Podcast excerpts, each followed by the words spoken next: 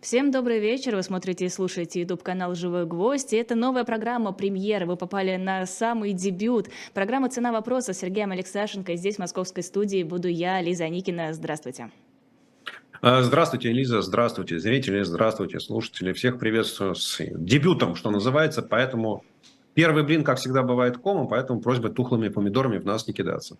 А если кидаться, то свежими мы сделаем салатик. Мы просим у вас прощения за небольшую задержку. Начали позднее, чем планировали, небольшие технические сложности, но надеемся, что все-таки это получится исправить. Как Сергей Владимирович сказал, мы как будто в подвале сидим, ну или какие у вас там ассоциации. Но давайте поговорим на серьезные темы. Мы их вроде бы набросали немало. Во-первых, это, конечно, референдум. Их страной никак не обойти. Это, мне кажется, одна из центральных, помимо мобилизации в России, тем, э, потому что ДНР, ЛНР, Херсонская и Запорожская области, но, во всяком случае, те части, которые находятся под контролем России, с феноменальной явкой и с феноменальными, конечно, процентами проголосовали за то, чтобы к России присоединиться. А, какие ощущения у вас вызывают эти результаты? Лиза, вы знаете, я считаю, что эти референдумы, они вообще не то, что там юридической силы не имеют, это само собой, но они, вообще-то говоря, никакого значения с исторической точки зрения не имеют. Потому что, очевидно, они нужны Кремлю для того, чтобы, как сказал Песков, создать, пройти все необходимые юридические процедуры, что-то в этом духе. Да? Что якобы есть какое-то народное волеизъявление, что якобы есть обращение непонятно кому. Ну, то есть даже вот в принципе там ЛНР, ДНР, они хотя бы самопровозгласились, их хотя бы там только Россия признала. А Херсонская, Запорожская область – это вообще непонятно что. Да? Это, в принципе, оккупированная территория Украины даже по российскому законодательству и России, в общем. Ну, в общем, короче говоря, э, вот это все нужно только для того, чтобы Кремль мог на следующей, на этой неделе, да, уже пройти все итерации, чтобы Дума проголосовала, на следующий все-таки Совет Федерации проголосовал. И к дню, самое же главное, день рождения Владимира Путина, 7 октября, исполняется 70 лет, и нужен человеку подарок. Я так понимаю, что вот кремлевская администрация долго-долго-долго думала. Не знали, что а, дарить, и... уже вроде все есть, деньги есть. Да, ну, у человека есть все. Вот вообще все, ему ничего не надо. И вот тут ему подарили что-то такое, что будет э, нежно щекотать его душу, э, там его эго. Ну, короче говоря, вот э, запустили процесс под названием аннексия оккупированных территорий Украины. Сергей Владимирович, да, а, и... простите, да. а мне кажется, что они очень сильно облажались, потому что если уж подарок, тем более на юбилей, это должен был быть Киев, а не какие-то там грустные области, которые никому не нужны. Лиз, ну мы же знаем, что у Кремля несколько башен. Да, есть еще отдельный там Арбатский военный округ, который вообще не в Кремле сидит. И у каждого есть своя работа. И вот э, подарок в виде аннексии оккупированных территорий – это подарок от э, Сергея Владимировича Кириенко и э, товарища Войной. Я даже не помню, как а, Антон Войну, а отчество не помню, простите. Простите меня, товарищ Войну, господин Войну. Ну, правда, не сердитесь.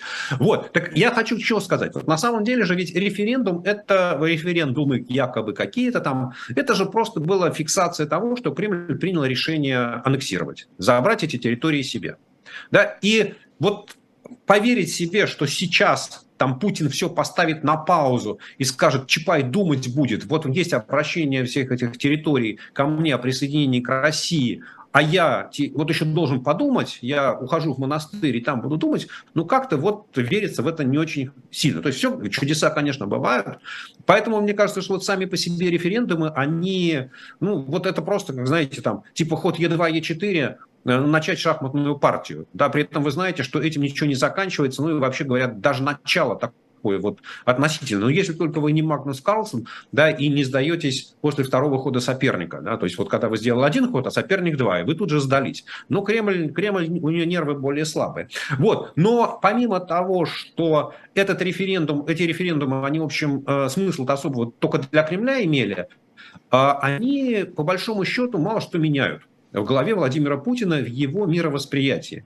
Ведь, э, ну, во-первых, да, вот территория Донецкой области, как Путин ее называет ДНР, она еще захвачена не полностью, ну или освобождена не полностью. И то есть цели военной операции, минимальные цели военной операции, они с точки зрения Путина не выполнены. А самое главное, что провозглашая эти территории независимыми, называя их частью России, не называя их частью России, это же не означает окончание войны. Да, я не знаю, вот может быть, конечно, у Путина есть э, какие-то там советники, помощники, которые пишут, Владимир, Владимир Владимирович, вот если сейчас мы проведем референдум, если мы присоединим и примем все законы и провозгласим, что это территория России, то украинцы испугаются и больше по, там, тут же прекратят войну. Да, вот, и на этом все закончится, и вы объявите Граду и миру, что вы победили. Понятно, что вот э, любые юридические действия внутри России э, с э, вот этими фейковыми законами, они никакого смысла точки не имеют. Да, и война точно так же будет продолжаться. Поэтому она, эти, это не приближает Путина к какой-то победе, потому что для него вот так э, победа – это прекращение войны. Да, ну то есть либо полная капитуляция Киева, либо подписание какого-то соглашения о перемирии типа Минск-3, ну вот, потому что третий сценарий, когда российская армия разгромлена, там враг бежит, бежит, бежит и там уходит с территории Украины, я думаю, что в главе Путина такое не работает. Да? Вот. А дальше выясняется, что вот это вот и референдумы, ответом на референдум уже стало решение Евросоюза э, ввести какие-то очередные санкции. И очевидно, что если там э, российские законодатели примут какой-то закон об э, юридическом присоединении этих территорий к России, то последуют новые санкции. То есть вот Путин ничего не выигрывает с точки зрения войны, но он заведомо ухудшает и свое положение, и положение, самое главное, России, да, россиян, с точки зрения взаимоотношений с другим миром. Поэтому вот референдумы сами по себе, они совершенно вещь, ну, такая проходная, о которых, ну, мы будем помнить, да, была такая точка, но, в общем, на самом деле они никакой существенной роли не играют. Это решение Кремля э, аннексировать оккупированные территории. На самом деле у меня только один вопрос перед тем, как мы перейдем к дальнейшему обсуждению этой темы и других тем а чё цифры-то такие дурацкие? Ну, серьезно, 98 с лишних процентов, 99 с лишним процентов, ну, не могли хотя бы чуть более правдоподобно нарисовать? Зачем вот это вот клоунада? А, а им администрация президента не дала никаких указаний. У них все было спущено на самодеятельность, и они устроили социалистическое соревнование между собой. Ну, как в Советском Союзе, все то же самое было там между 98.5 и 99.8. И вот в этот диапазон нужно было куда-то попасть, э, ну, догадываясь о том, чего хочет твой начальник. Да, ну вот мы же видели, да, видеокадры, когда там э, я, члены якобы избирательной комиссии считают голоса за, опуская там в пачку бюллетеней, где никакого знака вообще не стоит. Но это вообще никакого смысла цифры эти не имеют, да. Ну вот им, они считают так, что это результаты вот такого референдума, это есть всенародное проявление любви к Владимиру Владимировичу. Ну, а что не сто процентов-то тогда? А, ну как, ну если кто-то кое-где у нас порой все-таки имеется, ну кто-то там бюллетени испортил, кто-то случайно поставил две галочки, ну все-таки сто процентов это вот ну как, ну уж совсем, да, вот, ну точно, всем точно бы никто не поверил. Вот 99.8 еще поверить можно, а вот сто процентов, ну как-то вот, э, даже у Гитлера в 1938 году на референдуме не было ста процентов. Ну так подождите, одно дело Гитлера, мы же не сравниваем Владимира Путина и, простите, Гитлера, но это же совершенно разные вещи, как нам говорит наше российское законодательство. Так что Путин-то как воплощение добра мог бы и сто процентов получить. Ну, Лиз, знаете, как говорят Карл Маркс и Фридрих Энгельс, это не муж и жена, а четыре разных человека. Поэтому спорить с тем, что Владимир Путин и Адольф Гитлер – это два разных человека, я не берусь. Ну, вот, ну, понимаете, вот я думаю, что все-таки вот эти вот люди, которые себя называют руководителями этих регионов э, оккупированных, да, вот они, видимо, сами для себя посчитали, что сто процентов будет неправильно. А вот это вот решение об аннексии, как вы это, мне кажется, правильно назвали, оно к чему дальше поведет? Какие дальше, на ваш взгляд, есть сценарии развития событий? Лиз, а я уже назвал. Война будет продолжаться, против России будут введены новые санкции. Ну подождите, но а, разве не будет вот этой вот версии, многие говорили, что теперь это территория России, следовательно, если Украина атакует эти территории, то все, это война, уже официальная война, уже можно всех отправлять на фронт. Вот такие вот рисуют картины. Ну, так у нас и так уже все в России всех отправляют на фронт, да, вот уже 300 тысяч человек забрали. В принципе, мобилизация, она началась. Э, я вот просто из, из того, что мы видим э, в паблике, да, из того, что мобилизованные присылают и размещают в социальных сетях, мы понимаем, что решение мобилизации, оно оказалось неожиданностью, в том числе и для российской армии. Ну, то есть она к этому наплыву людей оказалась не готова. То есть там, мы не знаем, нам же никто не говорит, там вот уже набрали 50 тысяч, 150 тысяч, 250 тысяч или 299. Ну, мы просто видим, что людей размещают, ну, если вам очень сильно повезло, да, то это какая-нибудь там казарма, где там помещение человек на 40, и у вас есть нары и матрас, одеяло, подушка и даже постельное белье. А еще вот эта вот женщина, это... которая говорит, что вам нужно самим укомплектовываться, просить у своих жен присылать да, прокладки и тампоны. Я, я, сказал, вам, Я сказал, если вам повезло. Угу. А если вам не повезло, то, если вам не очень повезло, то вы можете оказаться вот в бараке, я не помню, там Омск, Томск, какого-то из сибирских городов, э, по-моему, Омск все-таки, или может Новосибирск, э, было сегодня, да, что там барак там на тысячу человек. Ну, представляете, да, вот там ни, нифига себе барак какой-то ангар авиационный, где разместили тысячу человек. Вот они там сидят в одном помещении. А дальше, а если вам сильно не повезло, то у вас вообще там даже, на, ну, есть нары без матрасов, без подушек. Ну, а если уж вы совсем неудачник, то у вас даже и нар не будет, да, у вас будет просто голый пол.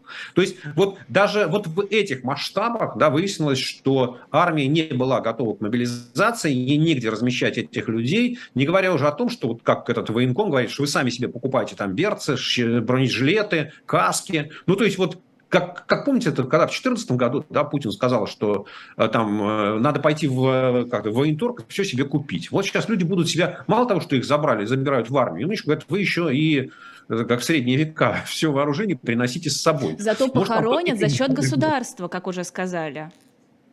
А, это неизвестно, Лиза, да, потому что, как мы видим, что происходит на фронтах, а, российская армия часто бросает своих солдат и не хоронит. Да, то есть, чтобы государство сэкономило, министр Силуанов же не выделяет деньги на похороны российских солдат. Он еще выделяет, готов выделять деньги а, там, семьям погибших солдат, а вот строки в бюджете на похороны погибших на Украине солдат, на спасение их тел, на перевозку этих тел, да, на идентификацию остатков, вот, останков. Да, вот, то, то есть как-то я в бюджете такой строки не видел. Поэтому насчет того, что хоронят за счет бюджета, это, как говорится, надо еще посмотреть. Денег нет на, это, на эти дела. Вот, а, поэтому э, вот, ну, в такой ситуации поверить, что там Россия, российская армия, там Путин подпишет указ, что мы сейчас не 300 тысяч, а миллион возьмем, ну, точно совершенно там э, все хозяйство Шойгу после этого рухнет. Ну, потому что с таким наплывом людей оно, оно, оно не справится. Но помимо того, что этих людей набрали, их же нужно вооружить. Да, им же нужно как, как, какое-то вооружение худо-бедно дать, объяснить им их задачи, как они там научить их чему-то, как двигаться, вообще, что, что значит воевать на современном фронте. Поэтому мне кажется, что вот э, называя это российской территорией, которую никто, кроме России, не будет признавать российской, да, не называя это российской территорией, характер войны не изменится. Война будет продолжаться такой же, как она идет.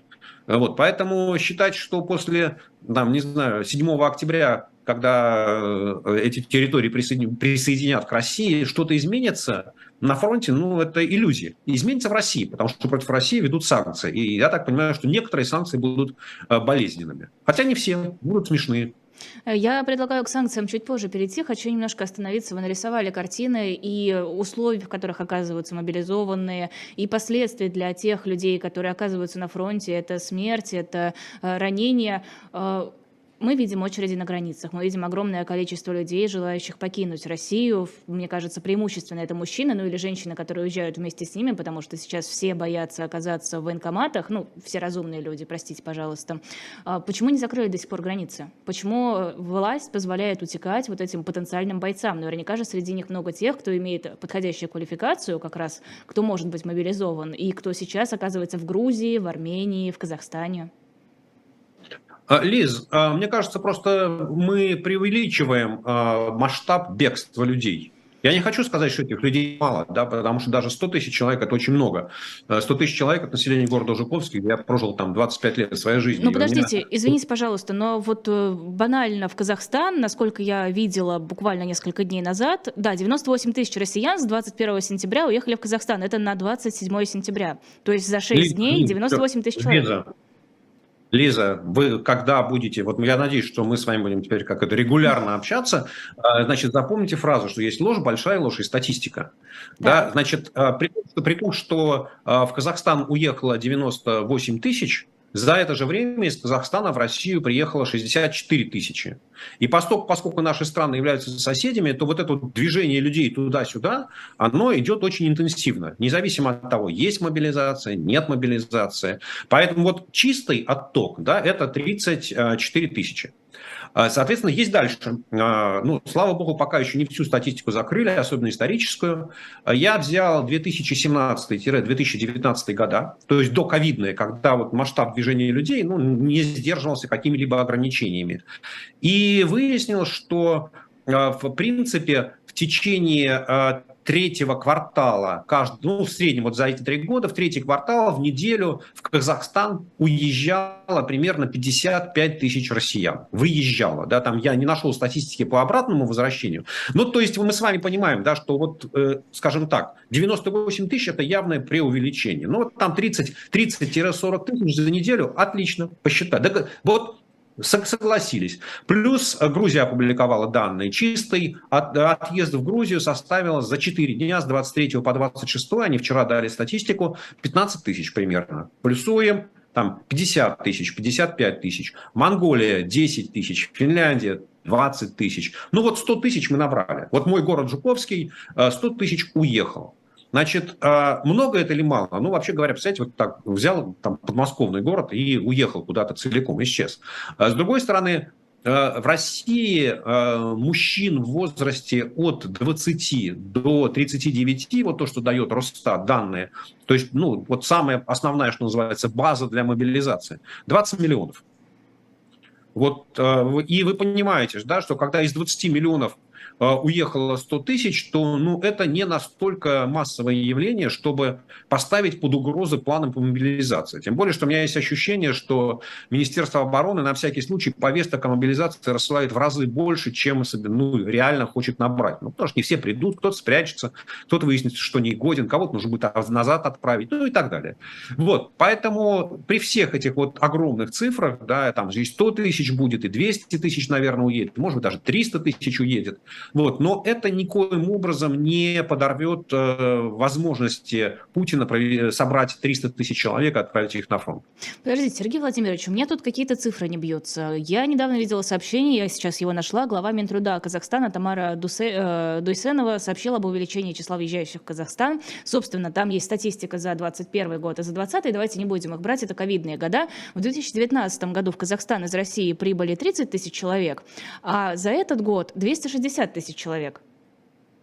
А, Лиз, я не видел этой статистики, вот то, что называла эта дама. Я взял статистику Федеральной погранслужбы о выезде россиян в Казахстан.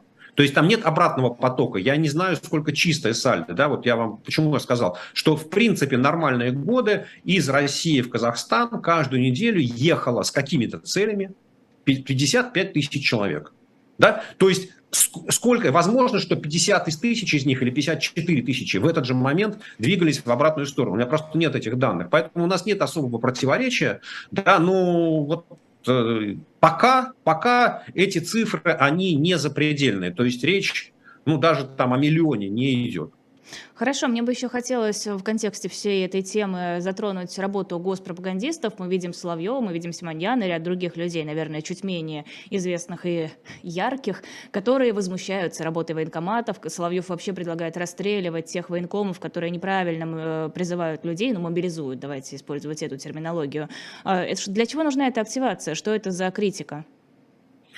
А, это означает, что Кремль получил информацию с полей, с мест, что мобилизация вызывает дикое ожесточение дикое неприятие российского населения. А, и что при всем том, что армии, Министерству обороны удается людей отвозить куда-то там на свои сборные пункты, внутри людей не то, что фигов в кармане, а люди готовы протестовать. И этот протест нарастает день ото дня. А, и, соответственно, случаи, когда берут людей, не проходивших военную службу, э, ухаживающих за инвалидами, вот эти единичные случаи, казалось бы, да, то они на, вот, очень быстро распространяются, вот это сарафанное радио, потому что в последние месяцы, судя по опросам Левада-центра, э, влияние телеграм-каналов и вот разговоров со своими друзьями и знакомыми, оно стало резко возрастать в формировании информационного пространства, в котором люди живут. Да? То есть вот как медленно, я не хочу сказать, что они стали доминировать, но вот эта роль телеграм-каналов и э, общения со знакомыми, она э, увеличивается. А, соответственно, вот здесь вся любая там несправедливость, еще что-то, да, эти случаи, они идут очень э, сильно. Вот смотрите, президент Якутии Николаев сообщил, что там благодаря его вмешательству удалось вернуть в Якутию 120 человек, которые были призваны вопреки тем указаниям, которые давало, или критериям, которые давало Министерство обороны. Это он сказал через 4 дня после начала мобилизации. А план по мобилизации на Якутию 3300 человек. Ну, соответственно, за 4 дня вряд ли они там больше тысячи человек могли призвать. Да, потому что, ну, вот только что называется, развернулись, там еще выходные были. Ну, то есть ошибка в 12%, там в 10%, в 8%, ну, это колоссальная. И вот это недовольство, оно, конечно, транслируется на все регионы, и вот, ну, надо его гасить. Да? Ну, нельзя же Путина сделать виноватым. Там нельзя Шойгу сделать виноватым. А вот нужно всегда там царь хороший, бояре плохие. Нужно найти каких-то мелких чиновников. И, соответственно, мы же не верим с вами, что пропагандисты э, вот сами там следят за тем, что происходит в стране, и сами придумывают себе темы для разговоров. Ну, конечно, там Кремль, адми, там зам главы администрации Громов им оттранслировал темы, да, которые они должны, что называется, озвучивать. Ну вот пока мы знаем, что одного только военкома из Магаданской области сняли с должности. Ну а все остальное, пока там до расстрела дело не дошло, ну и в общем как-то за превышение полномочий тоже пока никого к ответственности не привлекли. Поэтому все, что делает пропаганда, это указание Кремля. Это программа «Цена вопроса». Сергей Алексашенко, Лиза Никина здесь в эфире. Если позволите, Сергей Владимирович, я на небольшую саморекламу прервусь. Хочу рассказать про книгу, которая есть на shop.diletant.media. Мне кажется, она очень хорошо вписывается в то, что происходит у нас сейчас вокруг. Книга называется «Воображаемый враг. Иноверцы и еретики в средневековой иконографии». Довольно интересная книга. Не буду подробнее рассказывать, аннотацию можно прочитать на сайте. Не хочется время отнимать от эфира, и так мы начали на несколько минут позднее. Так что заходите, выбирайте, если захотите, покупайте. Вы таким образом поддерживаете нас, наш канал, наших журналистов, вот тех чудесных людей, которые обеспечивают нам техническую составляющую эфира, потому что поддержка нам всем сейчас очень важна. Если вы не хотите покупать книги, ну вдруг у вас какое-то идеологическое неприятие, вы можете просто отправить нам какую-то сумму на ваше усмотрение. Вот здесь QR-код есть наверху, или внизу есть ссылка в описании видео, по которой также можно нам перевести деньги, если, конечно, вы этого хотите, мы, само собой, не настаиваем. Вот у меня, Сергей Владимирович, написано в описании, что вы экономист экономист. Я понимаю, что мы говорим с вами абсолютно на любые темы, но тем не менее, давайте немножко оправдаем вот эту вот подпись чуть-чуть. А, санкции, которые введет, вводит Евросоюз в связи с а, вот этим референдумом, давайте попробуем разобраться, что к чему и какие у этого будут последствия, потому что ощущение, что санкций такое количество, что ну чуточку больше, чуточку меньше, какая разница-то?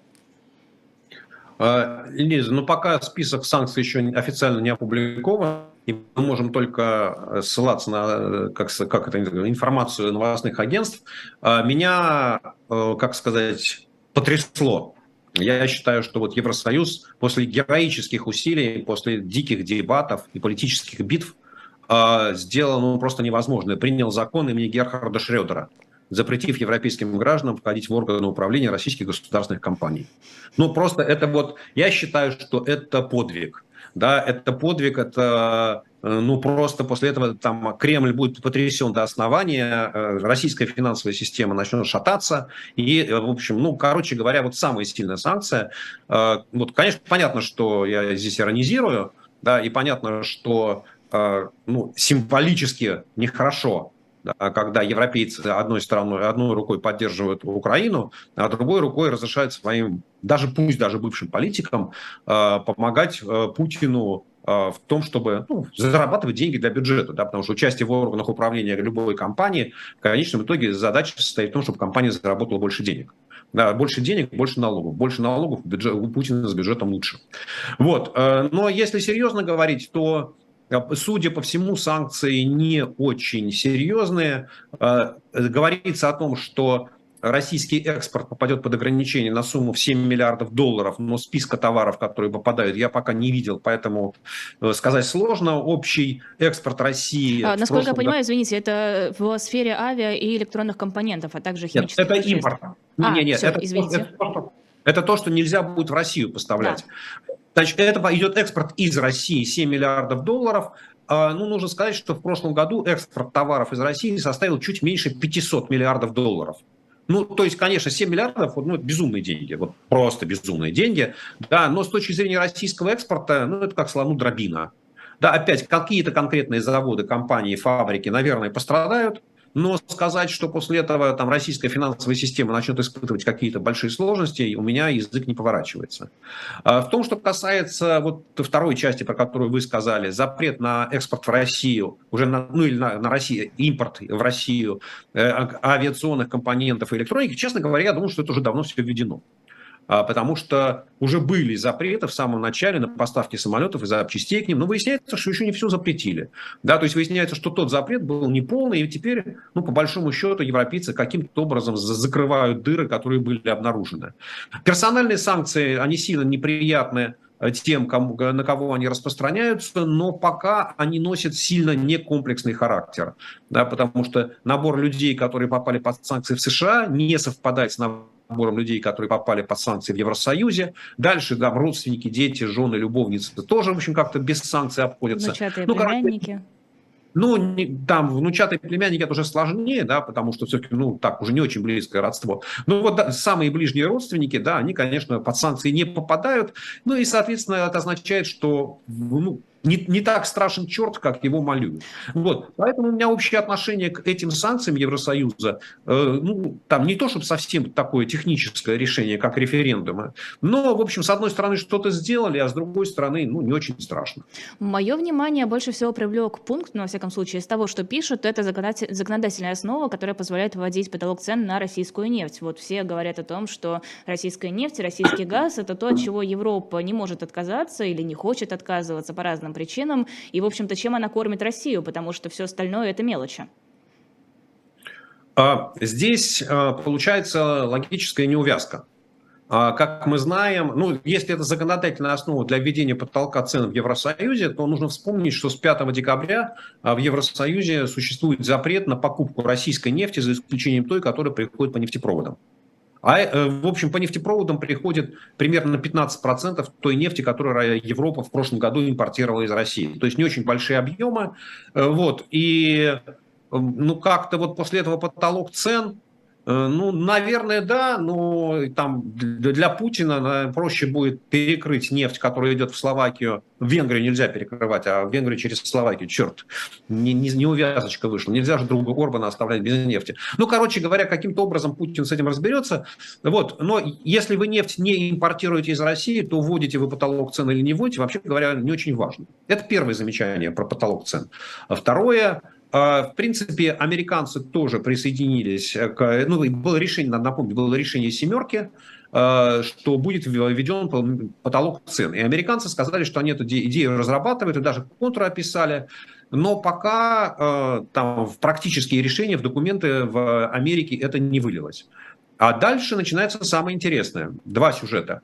После того, как в апреле, в марте, в апреле многие трейдеры европейские сказали, что мы российскую нефть покупать не будем, э, российская нефть начала на тех же самых танкерах, на которые она ходила в Европу, стала утекать в Индию и в Китай.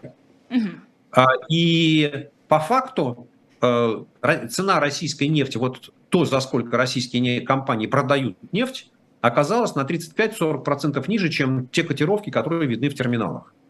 Ну, то есть, фактически, начиная с апреля месяца, на российскую нефть есть потолок цен. Но установлен он не Европой, установлен он не Америкой, а установлен он Индией и Китаем, да, которые с огромной радостью покупают у России дешевую нефть. Вот. Поэтому, в принципе, ну, Евросоюз может, конечно, там бить себя в грудь э, и говорить, что это мы своими действиями сделали так, что Путин получает меньше денег, но вообще-то говоря, Путин получает меньше денег уже начиная с апреля, и можно там посчитать уже там на десятки миллиардов долларов э, российские компании недополучили доходов от продажи своей нефти. Ну, соответственно, бенефициарами стали э, товарищ Си и господин Моди. Тогда я задам вопрос, который, мне кажется, всплывает слишком часто, но не задать я его сейчас не могу. А где нормальные санкции от Евросоюза? Где нормальные действия, которые нанесут вред Кремлю? Если все настолько несерьезно, почему не предпринимает Евросоюз и Соединенные Штаты каких-то настоящих действий, чтобы сделать Путину больно? А, отличный вопрос, Лиз. А, проблема состоит в том, что, как это, дорога ложка к обеду, да, дорого яичко Христову дню. Вот у Запада, у Евросоюза, у США был э, уникальный момент в самом начале э, ввести очень жесткие санкции, да, в первую очередь в финансовом секторе, э, с тем, чтобы российская финансовая система, ну, если, ну, она рухнуть, наверное, все-таки не может, но испытала бы огромные сложности и начала бы работать с огромным скрипом, и тогда вся экономика начала скрипеть. Но по каким-то причинам эти санкции оказались э, такими, ну я бы сказал так, дырявыми, непоследовательными, и российские власти использовали время для того, чтобы к ним приспособиться. А финансовые санкции, они, их как сказать, механизм работы такой, что они очень эффективно, очень сильно работают в начале, но потом экономики к ним приспосабливаются. Да? То есть вот э, с, с точки зрения финансовых санкций в отношении России, ну, наверное, уже ничего предпринять нельзя. Следующий набор санкций, который вот по логике, да, сначала идут финансовые санкции, потом идут ограничения на экспорт российских товаров. И здесь, э, как сказать, Путину ну, Путин везунчик, ему повезло, что основным товаром российским является нефть, а Россия является главным поставщиком нефти и нефтепродуктов на мировой рынок. Она поставляет туда больше всех, чем, чем любая другая страна в мире.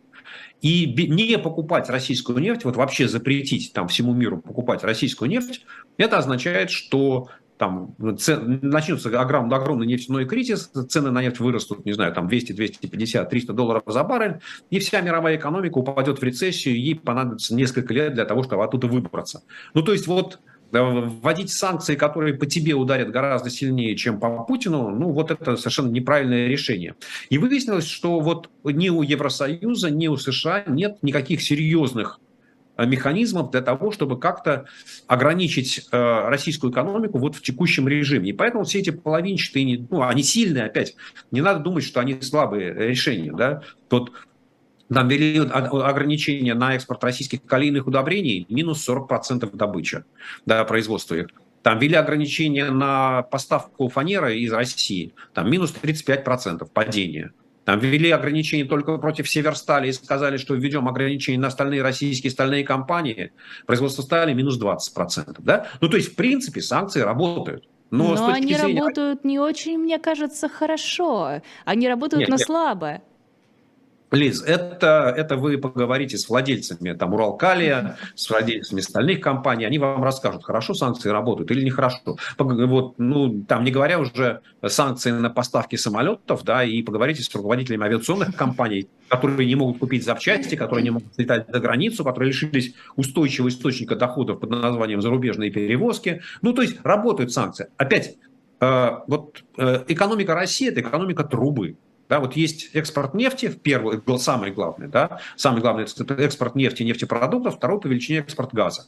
Ну, с экспортом газа надо, я уже говорил об этом, повторюсь, что ну, Европа должна просто благодарить Владимира Путина за то, что он активно участвует в санкционной политике и добивается того, что экспорт газа из России устойчиво падает и добыча газа в России снижается.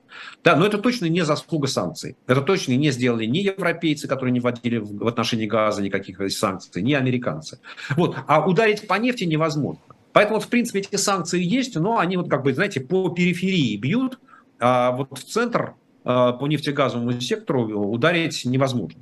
И есть третья часть санкций, которые, вот то, что технологические ограничения, запреты, вот то, что сейчас Евросоюз а, на поставки авиационных компонентов, электроники, это то, что будет играть удушающий эффект. Да? То есть эти санкции, они а, снижают технологический уровень российской экономики. Да? То есть они делают невозможным производство современных товаров. Ну, то есть вот тот же самый АвтоВАЗ он вроде как запустился, потому что Рено выполняет обяза- свои обязательства по поставкам комплектующих, но там то нет автоматических коробок передач, то нет подушек безопасности, то ремней безопасности нет. И вообще машины, которые АвтоВАЗ сейчас выпускает, ну как-то они смотрятся не, не шикарно. Да? Но вот это и есть снижение уровня жизни, снижение качества товаров. И вот эффект этих санкций, мы его сегодня в статистике не видим и практически не ощущаем, но он будет нарастать с каждым днем. Да, поэтому вот э, опять нужно хорошо понимать, что э, какими бы жесткими санкции не были, вот любые санкции, которые можно было вести там против России, они не остановят Путина и его желание вести войну. Но нет таких санкций, которые поставят Путина на колени и скажут, что он скажет, что все, я, у меня нет сил, нет денег, нет возможности вести войну. Этого не случится. Поэтому, когда речь идет о санкциях, то это экономическое давление и это подрыв экономического потенциала России на многие годы. Да, и поэтому не случайно, вот сейчас закончу, да, не случайно я в самом начале, говоря про референдум, я сказал, что единственным результатом вот этих референдумов и аннексий станет то, что по российской экономике будет нанесен еще один удар, и там будущее поколение россиян, или там те, кому сегодня там 15-20, ну, они будут благодарить Владимира Путина за следующие 25 лет. Просто удушающие санкции – это, конечно, замечательно, это, конечно, очень долгосрочная тактика, но вот что, кто знает, что успеет учудить Владимир Путин за, эти, за время вот этого удушения? Не нажмет ли он на ядерную кнопку, не знаю, в вагоне или не в вагоне, осознанно, не произойдет, не, не произойдет ли еще чего-то более страшного?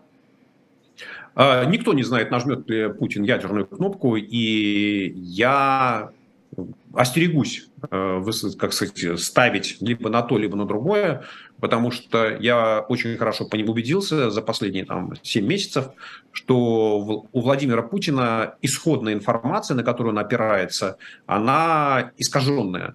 Да, и в этой ситуации даже те решения, которые можно было бы назвать рациональными, но если вы их принимаете, опираясь на э, неадекватную исходную информацию, они приводят к катастрофам. Вот, поэтому э, вот опять возвращаемся к началу нашего разговора, да, как мы все к кольцу, ну, нельзя уйти от войны, нельзя э, от этого а, от, отскочить в сторону. А, вот предположим себе, что украинская армия начинает наступать. Да, предположим, что поставки вооружений украинской армии там, увеличились в разы. Предположим, что те э, украинские новобранцы, которые проходили обучение э, в Англии, в Германии, в Испании, в Голландии, вот они приезжают в Украину и идут на фронт. И украинская армия начинает наступление.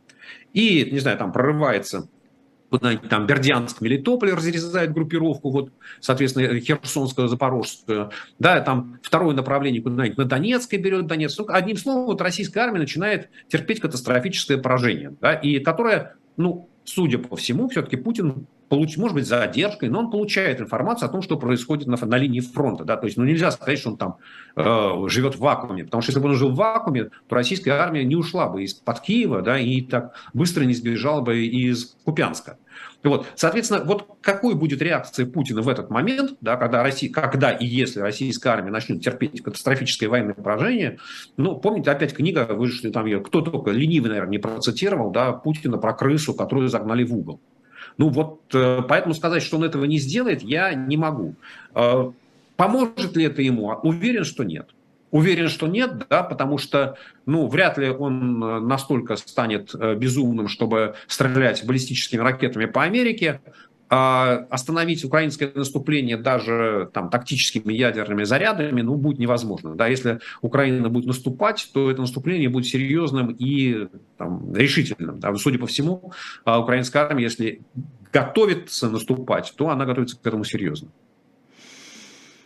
Ой, сколько позитива. А, многие рассматривают э, как подтверждение версии, что готовится какой-то ядерный удар, тот факт, что США призвали своих граждан покидать Россию, в том числе тех, кто имеет э, двойное гражданство, российское и американское, и делать это как можно скорее. Вот, мол, они имеют какую-то информацию о том, что Путин собирается нажать на красную кнопку, ну, будем использовать это устоявшееся выражение, и поэтому своих граждан пытаются отсюда вывести, или там наоборот говорят, что США собираются бомбить Москву. А, Лиз, э, как это, дьявол в деталях, и всем, кто об этом говорит, я советую прочитать заявление американского посольства, где объяснены причины этого призыва. И их две. А, для людей, у которых есть двойное гражданство, там, российский и американский паспорт, а, наличие американского паспорта на территории России не спасает их от мобилизации. Потому что на территории России человек с двумя паспортами является гражданином Российской Федерации, и американское правительство не может его защищать. Да, то есть вот в этом отношении, соответственно, люди, у которых есть два паспорта и которые попадают потенциально под угрозу призыва, э, соответственно, для них американское посольство, американский госдепартамент считает, что безопаснее из России будет уехать. И второе, второй аргумент, который сказан в сообщении посольства, что сейчас можно из России улететь, но мы не можем гарантировать, что стабильность авиаперевозок будет сохраняться в будущем. Да, то есть это никак, это вот абсолютно рациональный аргумент, потому что мы видим, да, что цены на авиабилеты растут стремительно, и сейчас ну, там, улететь раньше, чем через неделю, э, там не то, что там в Турцию да, или там в Монголию, э, не знаю, куда там еще, в, невозможно. Уже там в пограничные города, э, которые там и Мурманск, и Орск, и Челябинск, и Омск, э, и даже Улан-Удэ, там билеты резко выросли несколько раз, и там вменяемые цены, они начинаются где-то только через неделю. Да, поэтому вот э, сообщение основано на этом, что, ребята, мы призываем вас, если вы думаете о своей безопасности, особенно те, у кого два паспорта, понять, что мобилизация, она коснется и вас. Хорошо, еще одна важная тема – Северный поток и диверсии, которые там вроде как произошли, никому ничего не известно, исследовать эту местность сейчас не представляется возможным. Кому выгодно, чтобы Северный поток был поврежден и не работал? А, Лиз, ну смотрите, во-первых, неправда, что местность не исследована. Она исследуется, она очень внимательно исследуется датскими, шведскими и немецкими властями, потому что взрывы, насколько я понимаю, произошли в территориальных водах Дании и Швеции. Как интересно, а... я просто видел сообщение о том, что туда сейчас невозможно попасть из-за как раз газа, он там выветривается, ну, в общем, там какие-то разные доводы. А... Лиз, ну, соответственно, современная наука и современные технические достижения, которых в России нет, они позволяют сделать многое. А, во-первых, есть а, результаты сейсмографических датчиков, да, сейсмических датчиков, которые зафиксировали а, два мини-землетрясения в этих точках, которые находятся на расстоянии 75 километров друг от друга. То есть явно, что это вот не один взрыв, а их было два, и они разнесены по времени. Один был там в 2 часа дня, э, в 2 часа ночи, а второй, по-моему, в 7 часов вечера. Ну, то есть вот... А, и они были примерно одинаковой мощности. Одно из них по шкале Рихтера 2.3, второй 2.1. Э, эксперты говорят, что это эквивалентно взрыву 100 э, килограмм тротила. И что никакие, скажем так, другие варианты повреждения, ну, например, какой-то корабль случайно бросил якорь, да, вот такого повреждения, такого толчка сейсмического, да, зафиксировать невозможно. Вот, и дальше есть э, фотографии, сделанные службами, ну, с помощью подводных аппаратов, что там на дне э, существует воронка огромного размера, да, что там действительно был взрыв. Вот, э, соответственно, вот это известно, да, то, что это был взрыв. Дальше, ну, можно рассуждать о причинах взрыва, да, то есть либо это внешний фактор, да, что-то повреждение, либо Россия через станцию в Приморске закачала туда какие-то аппараты, да, которые доплыли до Швеции, Дании и хотели взорвать да вот Швеция и Дания хотели взорвать вот этот Балтик Пайп, который Норвегия до Польши проложила. Ну, это уже дальше конспирологические теории. А э, кому это выгодно? Да. Да, или да, Лиз? Я как раз спросить? хотела вот туда и подвести э, теории теориями, но кому это может быть выгодно? Значит, а, вот в текущем режиме, ну, вот, э, что называется, в краткосрочной перспективе это не выгодно никому а, кроме тех, кто готов говорить об обострении или там, играть на обострение отношений России и Запада. Потому что Северный поток-2 его так и не запустили в эксплуатацию да, и хотя он там заполнен газом, но, в общем, никаких, никаких перспектив на то, что он будет когда-то использоваться в коммерческом режиме в ближайшем, ну, пока Путин находится у власти, этого нету. А Северный поток-1 перестал работать уже там с начала сентября, по нему газ не прокачивается, и поэтому сказать, что повреждение этих газопроводов, оно как-то нарушило газовый рынок Европы, ну, наверное, неправда, да? Поэтому вот в короткой перспективе, ну, это событие примерно как, э, не знаю, там, ну, важное, конечно, вот, мне кажется, что самое главное значение этих взрывов говорит о том, что вот вся э, индустриальная инфраструктура, газопроводы, нефтепроводы, телекоммуникационные линии, они потенциально находятся под э, угрозой. Да, и никаких внятных, никаких понятных э, методов их защиты не существует. И это, мне кажется, вот такой самый главный вывод, который надо сделать.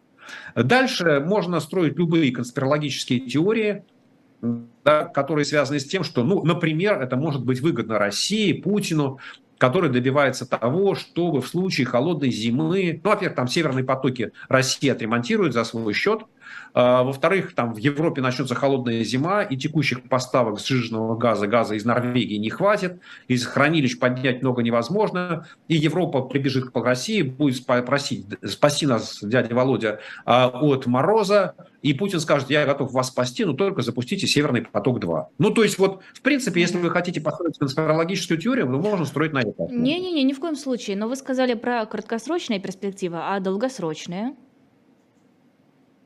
Долгосрочные перспективы выглядят вполне отчетливо.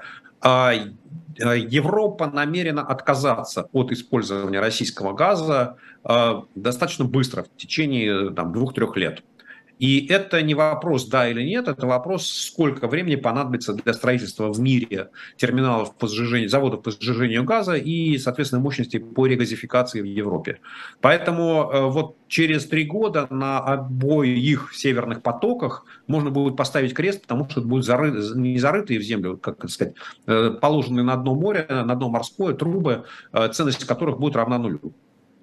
А, у нас остается еще 9 минут, и две темы, которые сейчас, наверное, вызывают гораздо меньше, привлекают гораздо меньше внимания, чем все то, что мы обсуждали сейчас, но мне кажется, что это важно. Во-первых, Россия заключила сделку с Талибаном, который у нас признан террористической организацией, деятельность этой организации на территории России запрещена.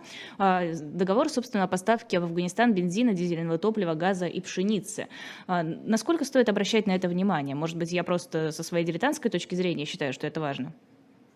Не, Лиза, это очень важно. Это очень важно, и больше всего я бы рекомендовал на эту новость обратить внимание руководителям тех российских нефтяных компаний, которые будут выполнять это условия этого соглашения. Потому что российское законодательство считает Талибан террористической организации, любые поставки – это финансирование терроризма. И в тот момент, когда Владимир Путин уйдет от власти, люди, которые санкционировали вот эту поставку э, всего чего угодно, тем более там в заявлении российском говорится, что по сниженным ценам мы будем поставлять нефтепродукты, это и есть финансирование терроризма. Да, вот, соответственно, те люди, которые будут выполнять эти контракты, они будут отвечать в соответствии с российским законом за финансирование и поддержку терроризма. Это вот, что называется, Игорь Иванович Сечин и дальше по списку. Вот, это первое замечание. Второе, ну, очевидно, что, э, как сказать, э, для Кремля, для Кремля, э, вообще говоря, талибы вещь непредсказуемая, и они понимают, что с территории Афганистана для России, в принципе, может исходить угроза. И я думаю, что вот все международные контакты, которые э, там российский МИД строил с, э, с представителями правительства талибов в последние месяцы, они сводились к тому, что Россия пыталась получить гарантии не перехода талибов через э, Афгано-Пакистан, э, Афгано-таджикскую границу. Ну, то есть обезопасить да? себя с этой стороны, пока Россия занята Купить. в Украине. Купить. Угу. То есть, вот смотри, ровно как с Чечней. Да? То есть, не можешь убить, значит, нужно купить. И я думаю, что эта сделка, она вот направлена в эту сторону, да, что ну, некая принципе, вот если почитать историю талибов, то они, как это, люди достаточно коммерчески подкованные, да, и, в принципе, они хорошо понимают ценность денег, и почему не купить в России что-то дешево, если можно потом у себя в стране продать это задорого, и на этом как следует заработать. Вот, поэтому такая сделка их, в принципе, может устроить, да, ну, потому что для чего нужно завоевывать чужие территории, там, идти в Таджикистан, ну, если, если только не пограбить. Да? Вот мы же видим, там российская армия вошла в Украину, единственная задача – пограбить и привести себе все, что-то можно утащить из украинских домов. Вот. И последнее замечание, которое у меня вот с этой, в связи с этой сделкой, очень интересный объем поставок. А, ну вот с точки зрения дизельного топлива там 1 миллион тонн, ну это не очень много, потому что Россия экспортирует в год где-то там 45, по-моему, миллионов тонн дизеля. Но это для России немного, а для Афганистана? Мы сейчас Простите. про Россию. Мы, вот, смотрите, Афганистан, для Афганистана, наверное, это много, не готов сказать. Но самое интересное происходит с бензином. Потому что, вообще-то говоря, э, российские нефтеперерабатывающие заводы, они работают так, что основную массу бензина, а, которую они производят, потребляет российская экономика. А экспортируется бензина крайне мало. Вот в э, прошлом году, в 2021 году, Россия экспортировала 4,5 миллиона тонн бензина. И здесь мы талибам обещаем продать миллион тонн. Ну, то есть фактически это больше 20% российского экспорта бензина. Угу. И вот здесь у меня щелкает две мысли. Первое, но это означает, что либо российские нефтяные компании уже хорошо понимают, что у них будут проблемы с экспортом нефтепродуктов, а, либо э, Путин э, пытается таким образом разменять белорусский бензин, поставить его в Россию, а, соответственно, российский бензин просто логистически, да, спасти своего друга Лукашенко да, у которого там нефтеперерабатывающие заводы уже не могут ничего поставлять в Европу. Вот, ну то есть вот, вот, вот такая конструкция, да, вполне даже, ну, как сказать, нормальная, жизнеспособная. Вопрос только в том, мне кажется, покупаются ли талибы, потому что, насколько я помню из разговоров, например, с Аркадием Дубновым, который специалист в этой сфере, талибы крайне неоднородные. И то, что они сейчас принимают этот, ну, не подарок, конечно, но все-таки очень такой добрый жест, не значит, что они не пойдут на те шаги, которые, на их взгляд, будут им выгодны. Э, Лиз, мы не можем залезть в голову талибам, так же, как мы не можем залезть в голову Владимира Путина, и мы а не жаль. знаем, как Жаль, жаль. Вот, ну, знаете как, зато, зато интересно наблюдать. Понятно, что в заявлении о, в этой сделке сказано, что стороны заключили ее на неопределенный испытательный срок. Да, ну то есть обе стороны будут испытывать друг друга, и я не исключаю того, что аппетиты талибов э, будут возрастать, так же, как аппетиты э, там, Рамзана Кадырова. По мере того, как он вот э, окучивал российский бюджет или доил российский бюджет, его аппетиты до какой-то меры росли, до какого-то времени росли. Да, и, в общем, доросли до таких совершенно невероятных размеров. Вот, поэтому, если российские власти при Путине готовы э, довести Афганистан до состояния Чечни и покупать ну, собственно говоря, как это? Опять, я думаю, что талибы, вопрос цены, да, то есть, ну, вот, может быть, за, за 1 миллион дизеля, за 1 тонн дизеля, за 1 миллион тонн бензина они не готовы. А если их там будет 10 миллионов тонн, то, может, они и готовы на Россию, там, на Таджикистан еще лет 5 не нападать. Вопрос цены. Еще одна важная и почти потерявшаяся тема, хоть и только появившаяся, это в новый состав Московской общественной наблюдательной комиссии не включили Игоря Каляпина, Еву Меркачеву. Игоря Каляпина российские власти считают иностранным агентом, Марину Литвинович и очень многих других людей, которых, в принципе, не стыдно называть правозащитниками. Мне кажется, в ОНК сейчас не осталось никого, кто этого звания достоин. Возможно, я, конечно, ошибаюсь, но кажется, это так. А значит ли это, что теперь на официальном уровне, в общем-то, некому наблюдать за тем, как права человека соблюдаются? Потому что можно сколько угодно говорить о том, что правозащитники большой роли не играют, но если понаблюдать за их деятельностью, очень часто именно они помогают в СИЗО улучшить условия законно или незаконно задержанным, арестованным и, в принципе, обеспечивают ну, хоть какой-то уровень защиты. Ну, с вашей точки зрения, с моей точки зрения, абсолютно правильная интерпретация да, что те люди, которые действительно являются правозащитниками, которые понимают, что смотреть, как смотреть, как проверять, куда идти, а, они отстранены от контроля и от наблюдения, давайте так, за тем, что происходит а, внутри российской а, пенитенциарной системы. Вот. Но с точки зрения Владимира Путина, наблюдать за тем, что происходит внутри государства, имеют право только те люди, которым он абсолютно доверяет. Да? И то, что вот эти все очень уважаемые люди как это, продолжали работать в общественной наблюдательной комиссии, это не их заслуга, а наша недоработка. Вот, собственно говоря, Владимир Путин исправил эту недоработку и привел состав э, комиссии но к тому виду, который он считает правильным. Ну, собственно говоря, мы это наблюдали на примере Э, российского парламента, где постепенно там вычищалась оппозиция, включая там последних единичных э, политиков, не согласных с политикой Путина. Мы это дело наблюдали Конституционном суде, в Верховном суде. Да? Ну, то есть вот это вот э, формирование абсолютно послушных, абсолютно лояльных комиссий, палат, судов. Ну, это абсолютно, как сказать, естественное поведение Путина. Поэтому мне кажется, что вот удивляться нужно не тому, что их оттуда исключили из состава этих комиссий, а то, что они смогли там продержаться достаточно долго.